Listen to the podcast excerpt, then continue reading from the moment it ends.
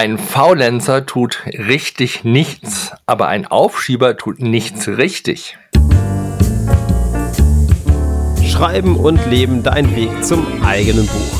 Mein Name ist Andreas Schuster, ich bin Schreibtrainer und Autorencoach und heute geht es um das Thema Aufschieberitis oder auch Prokrastination.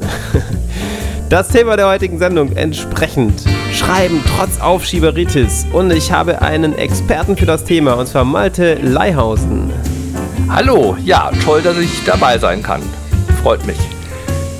Jetzt tue ich erstmal nichts und dann warte ich ab. So lautet ja der Titel deines Buchs zum Thema Aufschieben bzw. Aufschieberitis. Wie bist du denn eigentlich zu dem Thema gekommen? Ja, ich habe quasi aus der Not eine Tugend gemacht. Also ich bin mittlerweile 52 Jahre alt, aber ich habe nach dem Abitur Germanistik studiert, weil ich natürlich schreiben wollte. Ich wollte Buchautor werden und so weiter und habe aber im Germanistikstudium gemerkt, dass ich beim Schreiben äh, furchtbare Aufschiebestörungen hatte. Äh, ich habe mich also kaum getraut, diese Hausaufgaben, äh, diese Hausarbeiten, die man so fabrizieren muss, abzugeben. Und es endete halt auch wie bei jedem guten Aufschieber, dass ich dann bei Nacht und Nebel ähm, kurz vor knapp in letzter Sekunde diese, diese Hausarbeiten zu Ende geschrieben habe. Und es war dann meistens eine zwei, es war nie schlechter als die Note gut.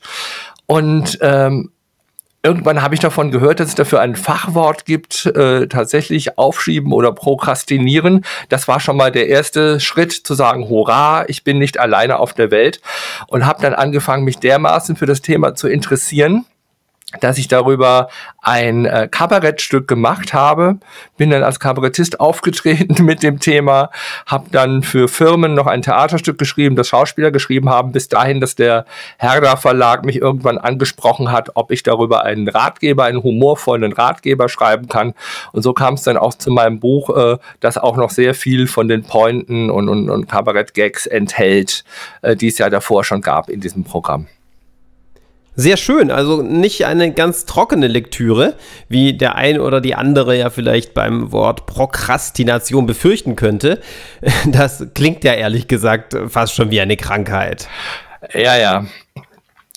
Da hast du, glaube ich, den Bundespunkt schon angesprochen. Ich glaube, dass sich viele Menschen so dafür schämen, dass sie darüber mit niemandem reden, denn das passt ja überhaupt nicht zu unserem Anspruch an uns selbst. Ne? Wir wollen ja alles im Griff haben. Aber ähm, genau, und äh, dieser humorvolle Zugang war auch über das systemische Denken. Viele kennen das Buch Anleitung zum Unglücklichsein von Watzlawick.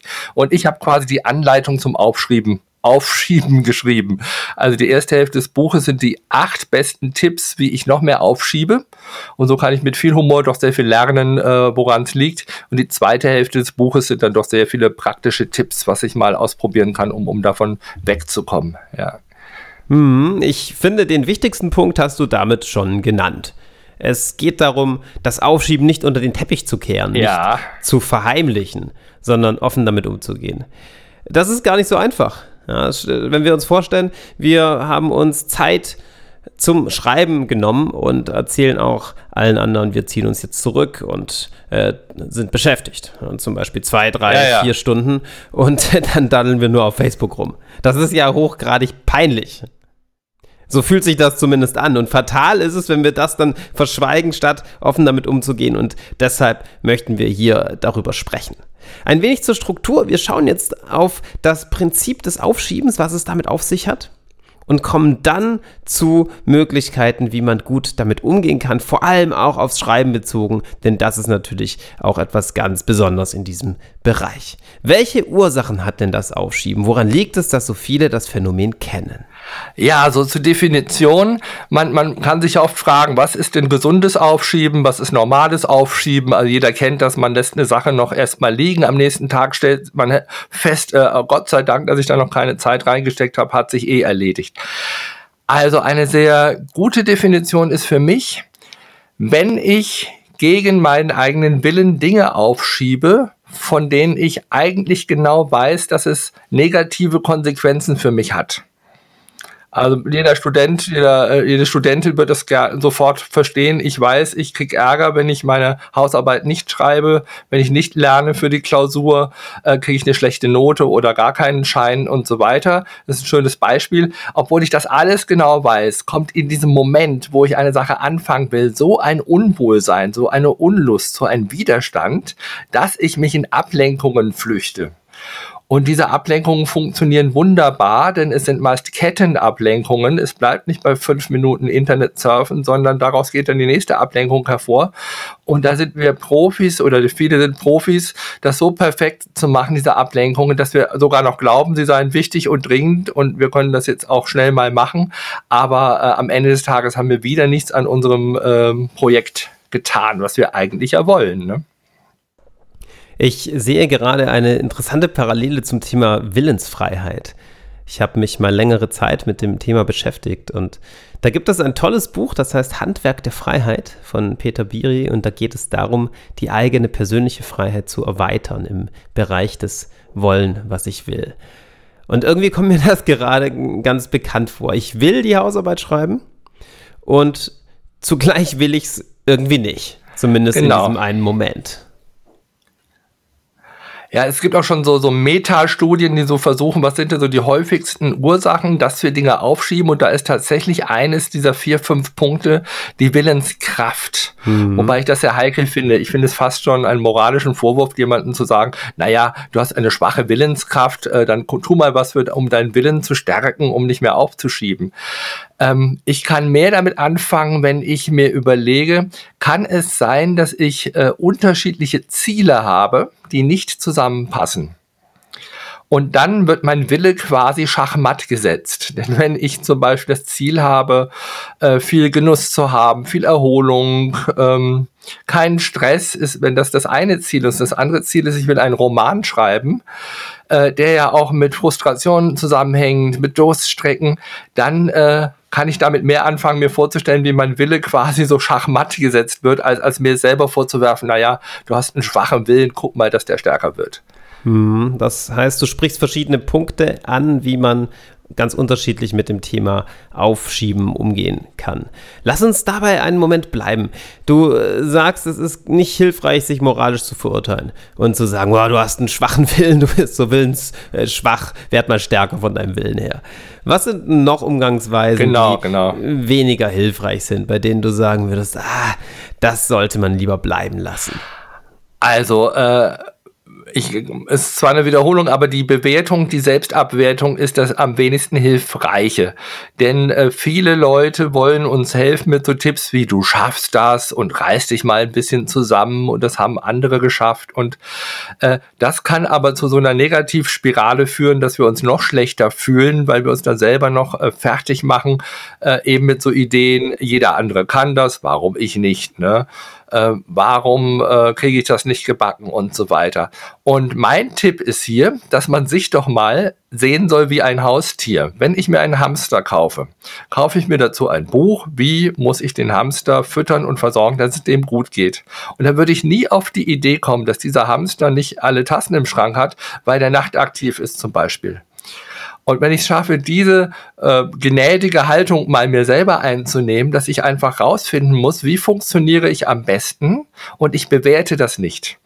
Und äh, ich glaube, du hast das selber mal in einem deiner Podcasts gesagt, es ist viel schlauer, Dinge wegzulassen, die uns bremsen, als ständig zu versuchen, uns zu optimieren und was dazu zu lernen. Also wenn ich erstmal rausgefunden habe, was tut mir nicht gut und was kann ich alles weglassen, damit ich gut arbeiten kann, habe ich schon viel gewonnen äh, als gleich zu versuchen, was muss ich alles anders machen. Das hat viel mit Selbsterkenntnis zu tun. Das Bild vom ja, ja. Hamster gefällt mir sehr, sehr gut. Ich stelle mir gerade vor, wie man morgens den Hamster im Käfig anschaut und zu ihm sagt, du fauler ja, Hund, genau. beweg dich mal, renn hier mal in deinem Hamsterrad und dabei nicht berücksichtigt, dass das Tier schon die ganze Nacht aktiv war. Und äh, so ist es im übertragenen Sinne dann bei Menschen auch, dass man sich selbst geißelt und sich äh, selbst beschimpft und möchte, dass man ein anderer ist, anstatt zu erkennen, was einen eigentlich ausmacht. Eine sehr entspannende Haltung, finde ich, die du damit vermittelst. Gibt es denn unterschiedliche Arten aufzuschieben oder ist das immer ähnlich? Also es, es gibt da einen äh, sehr guten Experten, das ist der Herr Rückert, ähm, der hat äh, so zwei Kategorien aufgemacht. Der hat gesagt, es gibt den Kick-Aufschieber.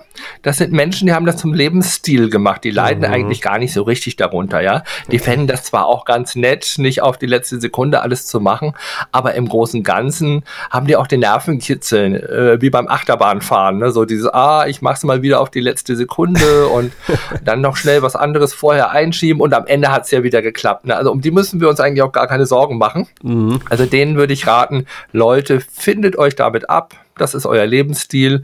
Und, und, und diese Bedürfnisse, das zu ändern, ähm, ist Energieverschwendung. Also die Kick-Auf-Schieber, weil da das Adrenalin eine Rolle spielt. Ja, genau. Dieses, ah, das sind ja auch die, die dann äh, im Auto gern mal bis zum letzten Tropfen Benzin fahren, den, die, die einfach dieses Risiko reizt. Ne?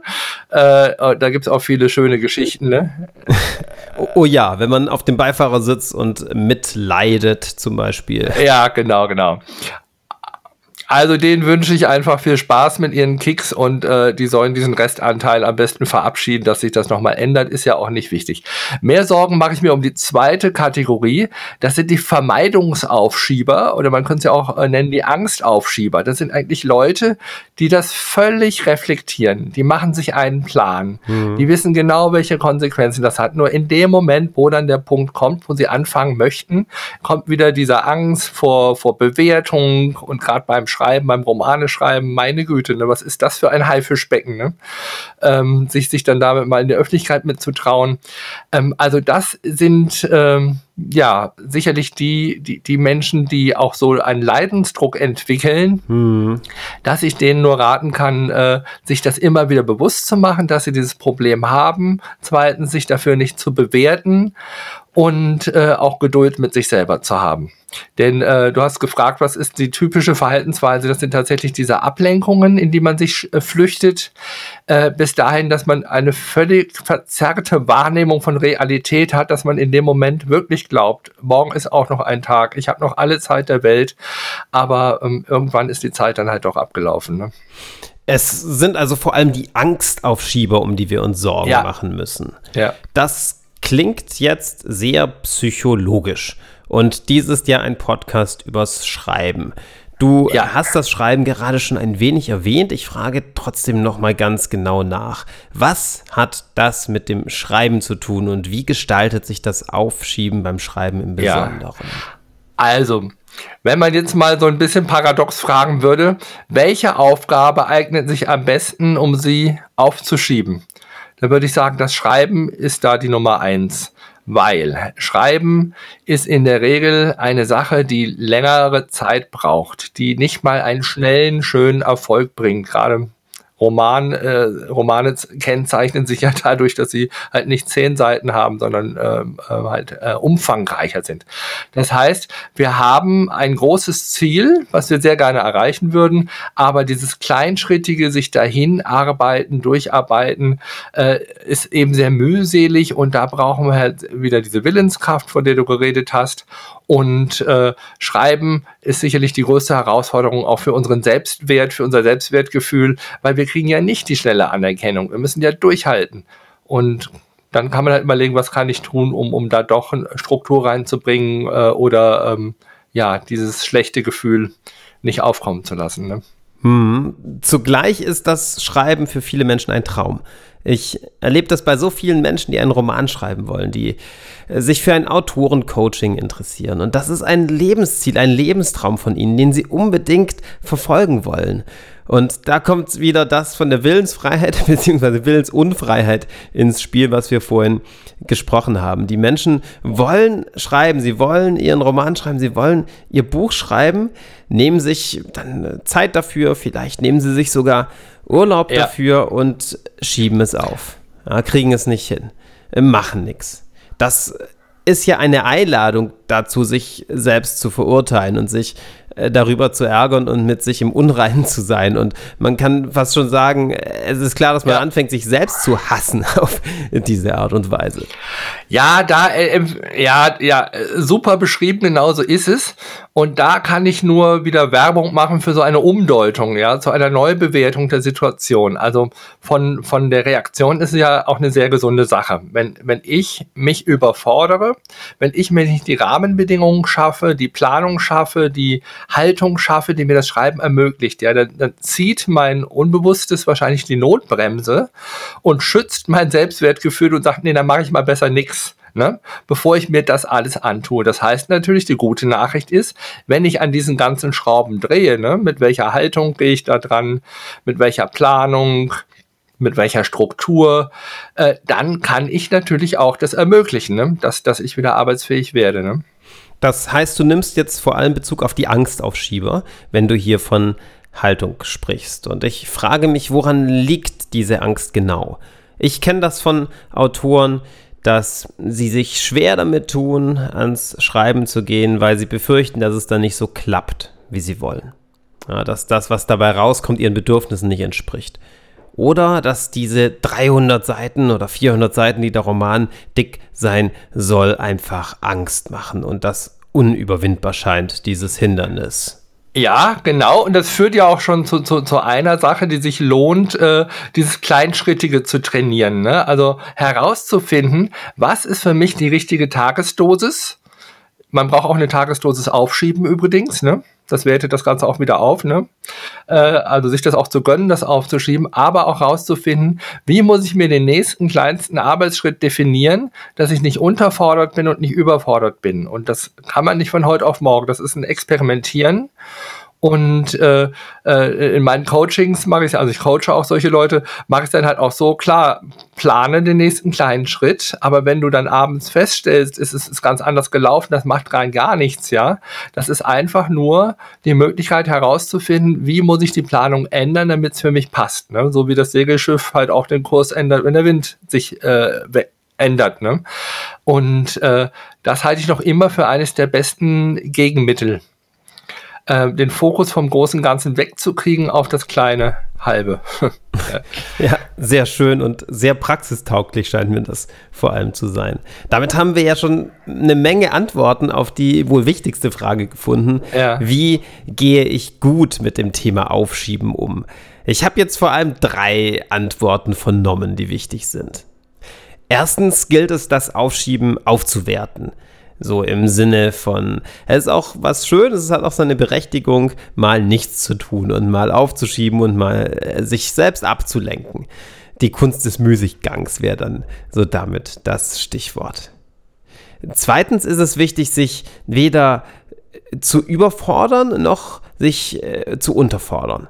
Das heißt, die Ziele hochsetzen, sodass man motiviert ist, aber natürlich nicht zu hoch, damit wir nicht davor zurückschrecken und überhaupt nicht anfangen. Und drittens habe ich so ein Trial-and-Error-Prinzip bei dir rausgehört. Das heißt, es geht nicht darum, perfekt sein zu wollen, alles gleich richtig zu machen, sondern eher auszuprobieren. Und zwar bezogen auch auf genau, die Art genau. und Weise, wie wir arbeiten. Mal zu schauen, okay, ich nehme mir das für den Tag vor, hat es geklappt, hat es nicht geklappt. Wenn es noch nicht so geklappt hat, woran liegt es? Wie verändere ich die Rahmenbedingungen, damit es noch besser klappt?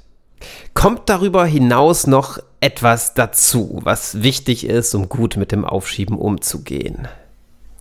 Ja, dieses gnädig mit sich selber sein, wollte ich nochmal äh, betonen, weil es so wichtig ist. Und mir gelingt es am besten, mir vorzustellen, wenn jetzt ein guter Freund dasselbe Problem hätte oder etwas tun würde für mich.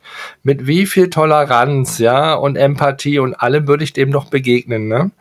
Und das dann wieder zu spiegeln, auf mich selbst zu denken, naja, also es muss doch möglich sein, mir selbst so viel Geduld äh, zuzugestehen, äh, die ich anderen Menschen auch ähm, zugestehe, ne? und mich selber nicht zu bewerten, wenn ich andere nicht bewerte.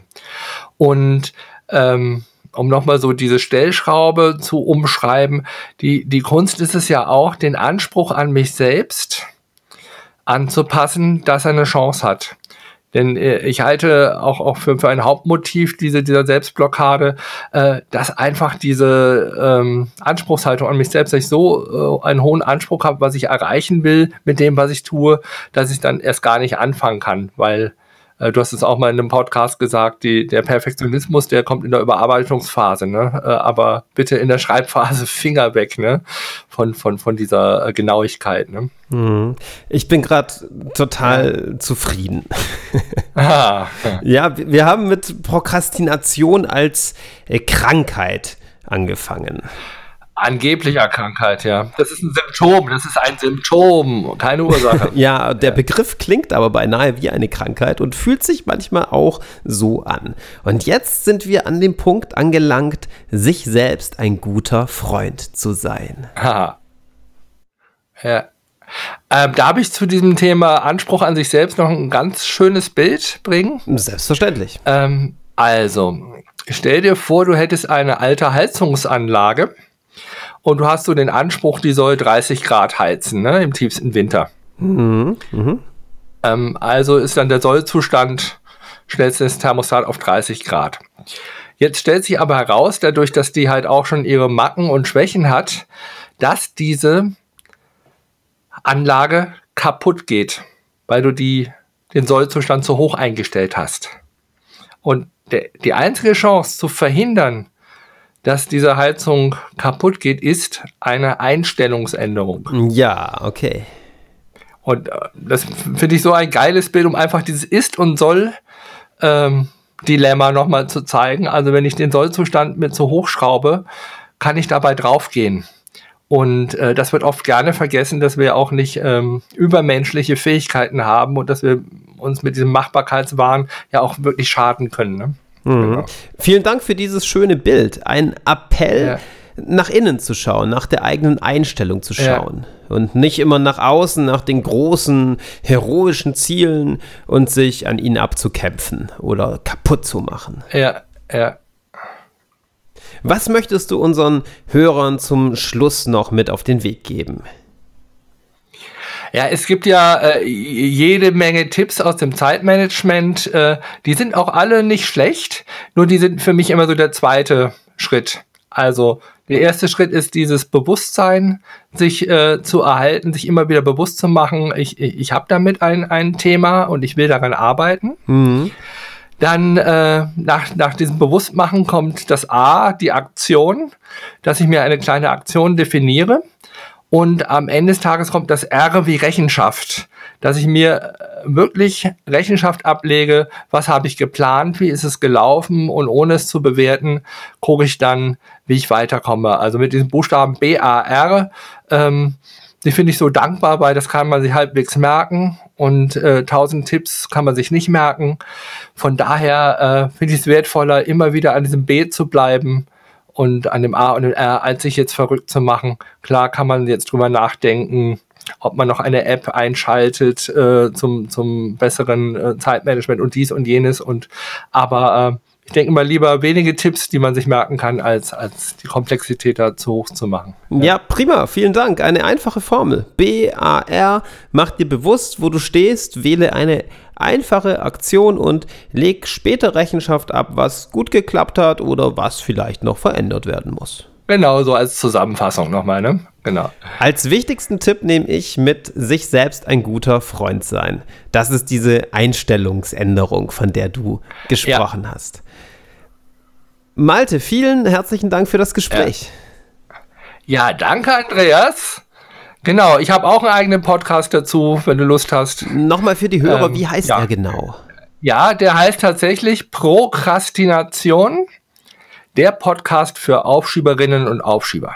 Wunderbar, vielen Dank. Für alle, die sich dafür interessieren, hört in den Podcast rein, lest vielleicht auch in Maltes Buch rein und vor allem viel Erfolg und gutes Gelingen mit eurer eigenen persönlichen Aufschieberitis. Für heute erstmal vielen Dank fürs Zuhören und bis zum nächsten Mal.